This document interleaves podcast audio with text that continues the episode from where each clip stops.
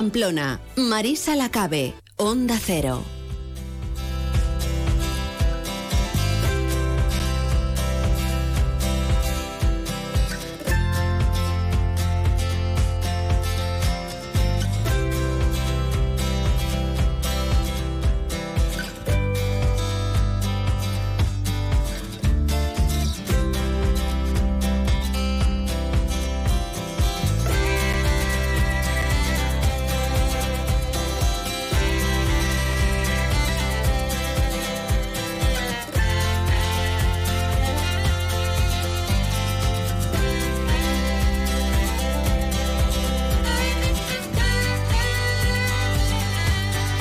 Ya les comentábamos al comienzo hoy de nuestro programa que hoy íbamos a tener aquí en los estudios de Onda Cero al nuevo presidente del Comité Navarro de UNICEF, a Joaquín Mencos, y aquí lo tenemos. Muy buenas tardes. Buenas tardes. Gracias por, por visitarnos hoy, eh, presidencia que ocupa desde el 26 de enero, o sea, está recién estrenada. Efectivamente, recién llegado, sí. Recién llegado a la presidencia de UNICEF, pero no es un recién llegado a organizaciones humanitarias, vamos a decir, ¿no? No, ni tampoco UNICEF, quiero decir que los últimos ocho años yo sí que he estado dentro del comité de UNICEF en la presidencia de Miquel Aguirre eh, como tesorero, o sea que la organización La, llevo conociendo por dentro ya unos cuantos años. Ya te lo sabes todo, ¿verdad? Porque muchos la identificamos con Cruz Roja, donde has estado un montón de años, ¿no? Sí, sí, sí, y, una gran labor y he seguido continuando eh, haciendo sobre todo temas de formación, ¿no? Porque al final un poco tienes que, devolver lo que te han dado, ¿no? Y, pero ya hace ocho años, que es cuando dejé la presidencia, y además quise eh, no ser un, jarrón chino, es decir, que no tienes que tener la sombra alargada, sino que oye, había un nuevo equipo y seguir trabajando haciendo ese voluntariado discreto. Y entonces cuando entré en, UNICEF en Navarra. Bueno, UNICEF que también eh, te viene de familia, ¿eh? porque tu padre ha estado ahí un montón de años, ¿no? Sí, y además tiene gracia, sí, porque al final los, lo hemos vivido de pequeños, ¿no? Yo recuerdo a mi padre haciendo las actas del comité, siendo el secretario, vicesecretario, pero luego también, sobre todo, pues hace 30 años, hace 40 años, UNICEF tenía muchas actividades de captación de fondos directos aquí, había distintos eventos o las postales, y yo recuerdo con mis hermanos el estar preparando paquetes de postales, estar en eventos repartiendo cosas, o sea que sí, sí, lo hemos vivido todos, no solo yo, sino toda la familia, muy, desde muy pequeños. Bueno, las postales de UNICEF, yo tengo recuerdos de, mi infancia realmente también eh, inolvidables, ¿no? Eso de ir a comprar las postales de UNICEF. Es algo que con esto del correo electrónico y, las, y los WhatsApps se está perdiendo mucho, ¿no? Pero se ha perdido, pero, pero fíjate, es curioso cómo eh, siga habiendo un número de postales que se siguen vendiendo, porque yo creo que precisamente la digitalización de las felicitaciones ha hecho que, ahora eh, pues recibir en manuscrito algo te haga especial ilusión. Entonces yo creo que, es algo que es un recurso que no se va a extinguir y que, y que quizá incluso va más. Bueno, ¿en qué punto eh, está UNICEF ahora mismo a día de hoy? Bueno, hay muchas capas, ¿no? A nivel nacional, internacional. Yo creo que, que tenemos que hablar a nivel global, ¿no? A nivel global, pues con una eh, hiperactividad. ¿Por qué? Porque la complejidad del contexto humanitario ahora es tremendo. Porque sí tenemos las imágenes, por supuesto, de Ucrania y Gaza, pero es que hay muchas eh, emergencias sostenidas o crónicas en el tiempo, eh, como puede ser Yemen, como puede ser Sudán, que, que, no lo vemos en los medios de comunicación y que realmente la crisis humanitaria que, que tiene Sudán es tremenda, ¿no? Entonces, claro, además son eh, sociedades en las que la pirámide poblacional está muy ensanchada en la parte baja, es decir, que hay mucha infancia y juventud y, están sufriendo. Entonces hay mucha labor de UNICEF en todos estos países. Claro, porque UNICEF se centra en esa infancia, ¿no? Precisamente. Sí, sí, ese es el mandato desde hace 78 años. Lleva toda la vida centrándose en los niños, derechos de, en los la derechos infancia de la y la juventud. Eso, es. Hay, eh, bueno, pues crisis que se mantienen en el tiempo, luego mm, eh, países en los que también pues, pues tienen un nivel económico bajísimo y hay muchos niños también no sufriendo esas consecuencias. Al final UNICEF no sé en cuántos países puede estar, pero creo que son un buen número de ellos. Sí, el dato de las acciones de UNICEF España, por ejemplo, el año pasado eran 198 países distintos. Estamos hablando que el mundo tiene 200 y pocos países, pues prácticamente la totalidad. Pero, pero fíjate, ya solo con fondos de, navarros y navarras que han depositado su confianza en UNICEF, UNICEF Navarra el año pasado llegó a trabajar en 153 países distintos. O sea que, realmente la, variedad de contextos y de, labores que se hacen es, amplísima. ¿Qué objetivos se marca Joaquín Mencos en la presidencia de UNICEF? UNICEF? Bueno, lo primero, Comité Navarro de UNICEF. Eh, hay que entrar con, mucha humildad y lo que hay que decir es continuidad. ¿Por qué? Pues porque los últimos ocho años de, UNICEF en Navarra han sido muy buenos. La, el equipo que estábamos liderado por Miquel Aguirre, pues ha sido un gran presidente, un gran líder con todos nosotros y, la verdad que los datos que tenemos de UNICEF de cómo eh, es una organización totalmente de confianza para la sociedad navarra, no hay más que ver que tenemos ahora mismo, esos son eh, 6.786 socios, que al finalizar esta entrevista serán más, por supuesto, pero... muchos más. Muchos más, pero que es un termómetro y un indicador de la confianza que tiene la, la sociedad navarra en esa UNICEF. Entonces hay una, una frase muy divertida que decía Miquel, el anterior presidente, que decía, nosotros en el comité lo que tenemos que hacer es no molestar y, ayudar cuando se nos pida, ¿no? ¿Por qué? Porque el equipo técnico que tiene UNICEF en Navarra, liderado por eh, Maider Gabilondo, muy conocida en esta casa. Nuestra también de los puntos finales. Eso es, pues eh, evidentemente es un equipo consolidado a, la base, a, lo largo de años, muy reconocido, muy profesional y, además entusiasta de lo que hace, ¿no? Entonces, por eso decía Miquel, no, no hay que molestar y, ayudar en lo que se pueda cuando nos, cuando nos lo pidan. Solo cuando se requiera, ¿no? Estar ahí presente para, para dar pues eh, lo que haga falta, ¿no? Lo que, lo que os pidan realmente, ¿no?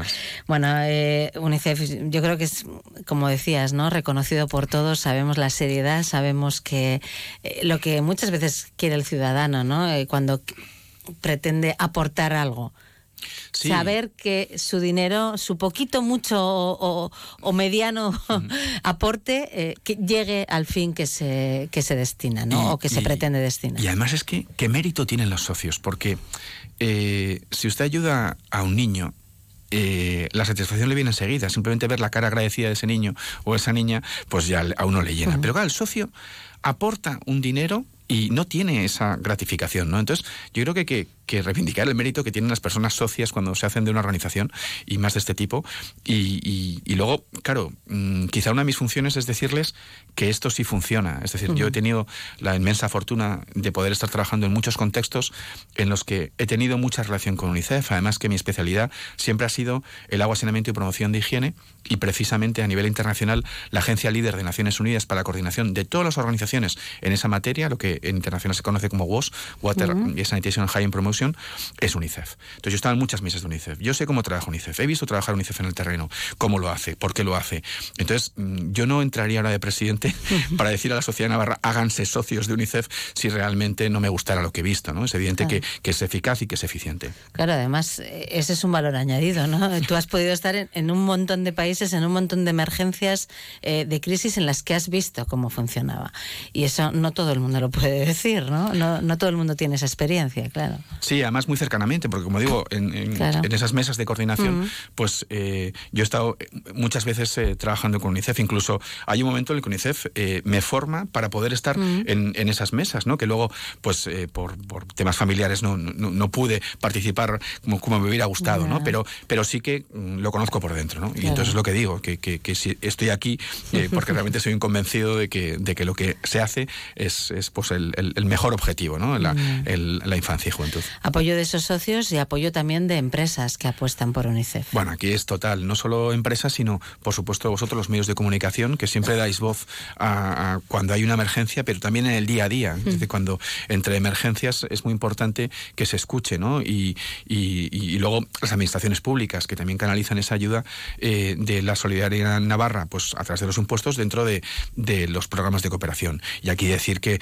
la relación que, UNICEF eh, tiene con eh, cooperación internacional dentro de Navarra es muy buena, es decir, que hay unos convenios muy interesantes que, que están facilitando pues no solo trabajar en emergencias, que quizá conseguir fondos para emergencias es más fácil porque está en los medios, sino para poder trabajar ocho años en un país. Oiga, eso no, no, es fácil. Eso es lo complicado. Ahí está, no es fácil. Entonces, que realmente son proyectos que, que tienen mucho más impacto, que son, yo entiendo que son muy poco visibles en el, mm. en el día a día, en el año a año, pero que realmente son transformadores en la vida de las personas, ¿no? Cuando está, está trabajando una organización como UNICEF, pues durante cuatro, cinco, seis años en distintos países y, gracias al soporte de, de, cooperación internacional de Gobierno Navarra, pues esto se está haciendo desde hace años en distintos países.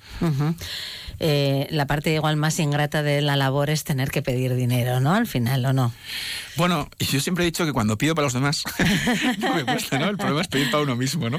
Pero, pero no, no, yo creo que, que cuando está tan justificado el fin, cuando es tan evidente que con los fondos que, que, se van a aplicar eh, vas a mejorar la vida, la calidad de vida de la infancia y la juventud en un montón de contextos, que, que les vas a dar educación, que les vas a dar nutrición, que les vas a dar protección, pues yo creo que, que es absolutamente legítimo el pedir y justificado, ¿no? O sea que pediré.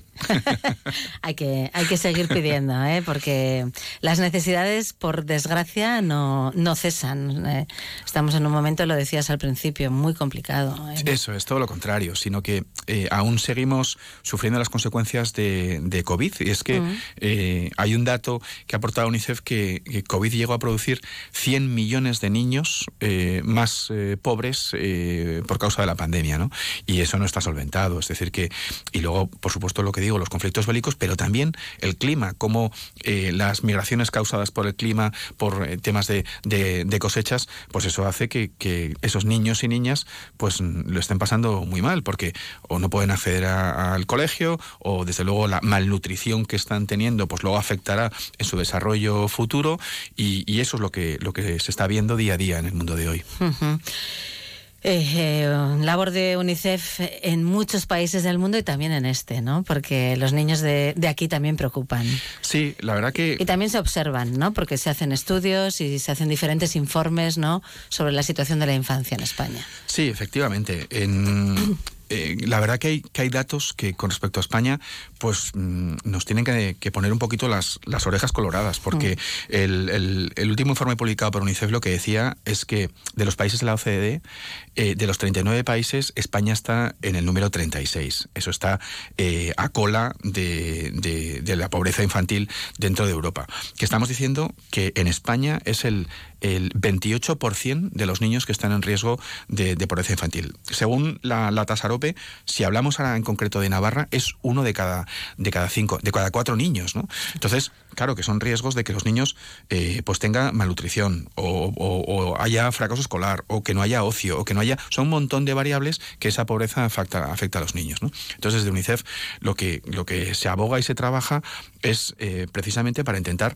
eh, combatir esos problemas pues bien sea a través de, de, las políticas es decir que, que, haya políticas que sean favorables para la infancia y que esas políticas además luego conlleven que haya más recursos para esa infancia pero también en algo muy básico, que también es la coordinación de las ciencias políticas, poniendo al, niño y a la niña en el núcleo de la política. ¿Por qué? Porque no es solo educación, porque no es solo salud, porque también es salud mental, porque también es eh, justicia, porque también son derechos. Es decir, que, que, un trabajo integral de todo eso seguro que tendría un mayor impacto en, la calidad de vida de los niños y niñas en España y en Navarra. Te estaba escuchando y estaba pensando qué invisible es a veces, ¿no? Ese, ese riesgo de pobreza infantil o ese, ese índice. Sí, pero eh, esto eh, no hay más que hablar con, con profesorado de, de las escuelas cuando comienzas a tener el curso escolar. Es decir, ahí lo ven, que como hay niños y niñas que no tienen material escolar para mm. poder llevar a clase, ¿no? Y entonces, si pones a, rascar un poquito más, te das cuenta de que es que son, son familias en las que igual no pueden permitírselo, ¿no? Y entonces, claro, eso ya es, eh, un lastre o incluso un estigma a veces, ¿no? Dentro de, ese colectivo escolar, ¿no? Y, y, desde luego ahí tiene que haber trabajo y tiene que haber incidencia para que, para que eso no suceda. Hay tarea, ¿eh? Joaquín, tienes tarea.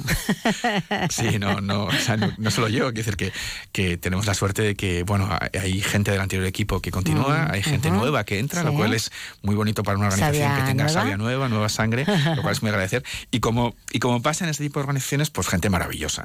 Es decir, que, que, que te dicen sí que hay que hacer y enseguida se ponen a trabajar. La semana que viene ya tenemos la, la primera reunión del, del, equipo nuevo, que también pues viene gente del equipo anterior para despedirse. Yo creo que, que va a ser un momento bonito y motivante y luego ya está en nuestro tejado. O sea que, tenemos que hacer que, realmente convencer a la sociedad navarra de que tienen que apostar por su UNICEF, por su UNICEF en Navarra, para, poder ayudar a esa infancia y juventud en Navarra y en el mundo. Y siempre preparados también para lo que pueda surgir, ¿verdad? Porque ahí estáis eh, trabajando en todos estos lugares, en todos esos proyectos que comentabas a largo a más largo plazo, ¿no? Que son los que realmente cambian la, la vida de muchas personas, pero dispuestos también a ayudar y a, y a trabajar en el momento que surja una emergencia en cualquier sitio. Sí, eso está muy bien preparado, muy bien armado. Es decir, que, mm. que yo creo que mm, se lleva muchos años en el que en el momento que hay una emergencia, pues eh, eh, se empieza a conseguir fondos a través de la ayuda de, pues de, los bancos, de las compañías de mm. teléfono, de muchos canales que se utilizan para poder captar esos fondos y que, y que lleguen eh, a la emergencia. Pero luego eh, yo creo que, que, antes lo decías, ¿no? Que ese día a día, o sea, que mm. entre emergencias, mm, que también es, es, importante hablar. Ahora mismo, pues, eh, por ejemplo, hay tres o cuatro países entre Zimbabue, Kenia, que el cólera está creciendo.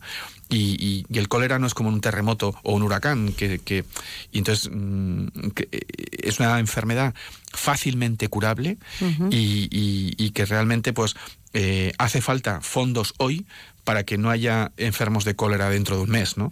Y, no estar dentro de un mes teniendo realmente un brote, una explosión o una pandemia de cólera en, en varios países en la zona, ¿no? Entonces, claro, también ese día a día y la labor que, que, hacéis vosotros en esta casa de, de, la oportunidad que dais a UNICEF de poder hablar eh, con frecuencia, pues, pues eso lo diremos para que, para que vean que es importante el, el, dar fondos en el día a día para que no lleguen a esas emergencias latentes, no lleguen a ser un brote pues en, en el futuro. Bueno, pues eh, seguiremos en contacto, ¿eh? Eh, sin duda. Joaquín Mencos, presidente de UNICEF, el Comité de Navarra de, de, UNICEF. Gracias por haber compartido con nosotros estos minutos. Muchas gracias a vosotros. Y que vaya muy bien. Gracias. Gracias. Más de uno Pamplona. Onda Cero. En el centro